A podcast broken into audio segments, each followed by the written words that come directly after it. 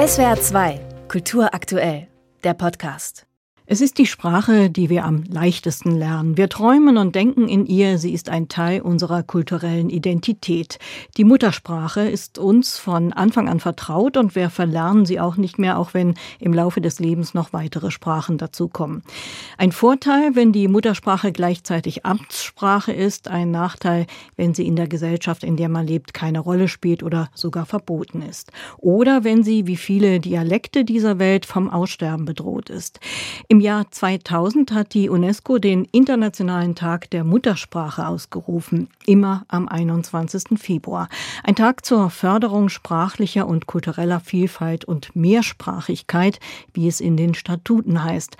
Aber wie förderlich ist denn die sprachliche Vielfalt tatsächlich und haben mehrsprachig aufgewachsene Kinder einen Vorteil davon? Darüber möchte ich mit der Sprachwissenschaftlerin Christine Mörs vom Leibniz-Institut für deutsche Sprache in Mannheim sprechen. Hallo, Frau Mörs. Hallo, Frau Tauch, ich grüße Sie. Welchen Stellenwert hat die Muttersprache für die Entwicklung eines Kindes? Ja, also die Muttersprache, dieser, dieser Begriff, ähm, der konnotiert ja auch ein bisschen was mit. Ne? Da sagen wir so in der Sprachwissenschaft auch oft eher so die Erstsprache. Ne? Die Erstsprache, die ein Kind ähm, erlernt, wenn es auf die Welt kommt. Und ähm, tja, diese erste Sprache, mit dem dann das Kind aufwächst, ähm, ist natürlich mit ganz vielen, ganz, ganz essentiellen und wichtigen Dingen verbunden. Also mit Identität, man lernt, wie Sie es auch sagen, indem man äh, denkt, indem man fühlt, indem man träumt. Insofern ist diese erste Sprache, mit der ein Mensch in Kontakt kommt, eine, mit der ganz, ganz viel mit ganz persönlicher Identität miteinander verbunden ist und verschmolzen ist. Und ist es von Vorteil oder eher von Nachteil, wenn ein Kind zum Beispiel in einer bilingualen Familie aufwächst und von Geburt an mit zwei Sprachen konfrontiert ist? Ja, also man hat äh, vielleicht hinlänglich manchmal die ähm, Vermutung, dass äh, Kinder vielleicht auch nicht äh, überfordert werden sollen, ja. Aber die sprachwissenschaftliche Forschung, ähm, die zeigt, dass eigentlich Kinder, die jetzt zum Beispiel in bilingualen Kontexten aufwachsen, überhaupt gar keine Probleme damit haben, ja. Also hier ist Bilingualität eigentlich eher ein, ein, ein Schatz, den Kinder da entwickeln. Und man muss auch dazu sagen, dass eigentlich Mehrsprachigkeit bei Kindern in unserer Welt, also wenn man es jetzt auf die Welt betrachtet, eigentlich eher der Standard ist. Also fast kein Kind wächst mehr so völlig einsprachig mehr auf. Denn zum Beispiel spielen ja auch ortsansässige Dialekte ähm, eine Rolle. Also selbst ein Kind, was vielleicht mit Deutsch als Standardsprache und einem zusätzlichen Dialekt aufwächst, ist schon im Grunde in einem mehrsprachigen Kontext unterwegs.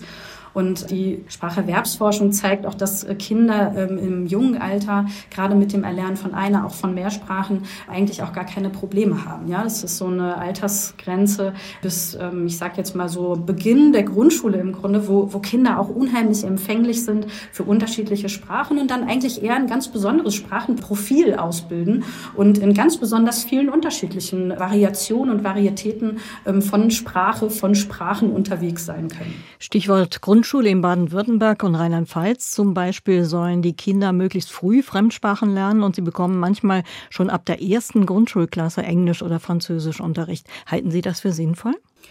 Also Kinder werden ja in der Grundschule sehr spielerisch und ähm, sehr leicht äh, mit Sprache in Verbindung gebracht. Und da das nun mal einfach ein Alter ist, in dem Kinder ähm, Sprachen noch sehr leicht erlernen können, ist es eigentlich sehr, sehr positiv und sollte auch in jedem Fall ja einen Platz im, im Curriculum in der Schule ähm, haben und auch behalten.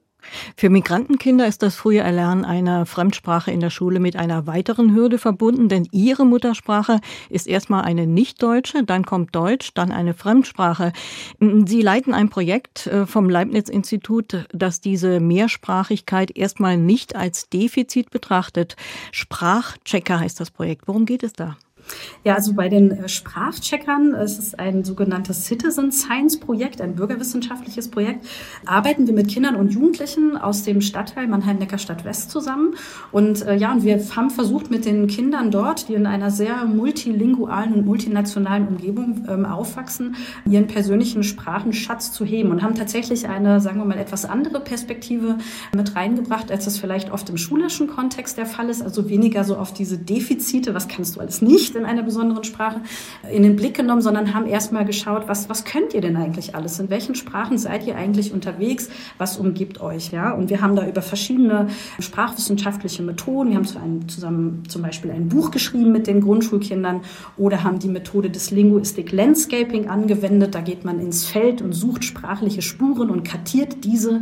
Oder wir haben sprachbiografische Interviews mit Jugendlichen zusammen gestaltet und gedreht. Das heißt, wir haben hier über verschiedene Methoden ähm, versucht, uns diesem Sprachenschatz zu nähern und gemeinsam mal zu gucken, was ist denn da und was bedeutet auch die Sprache für euch.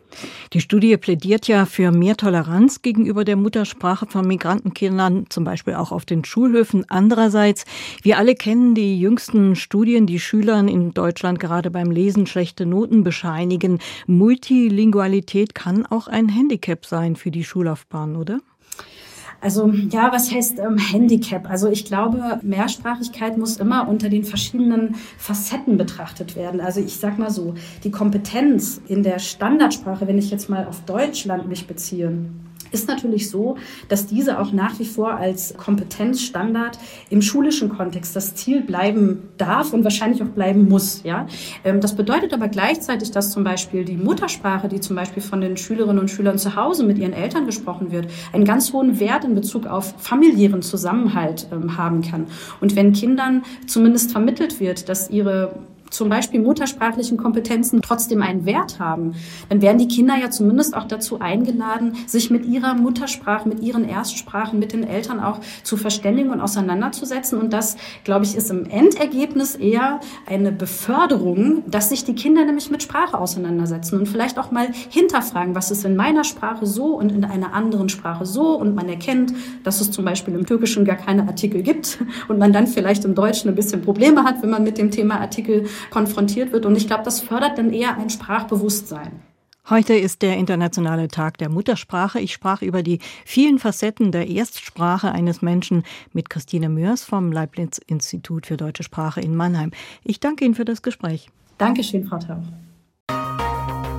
SWR 2 Kultur aktuell. Überall, wo es Podcasts gibt.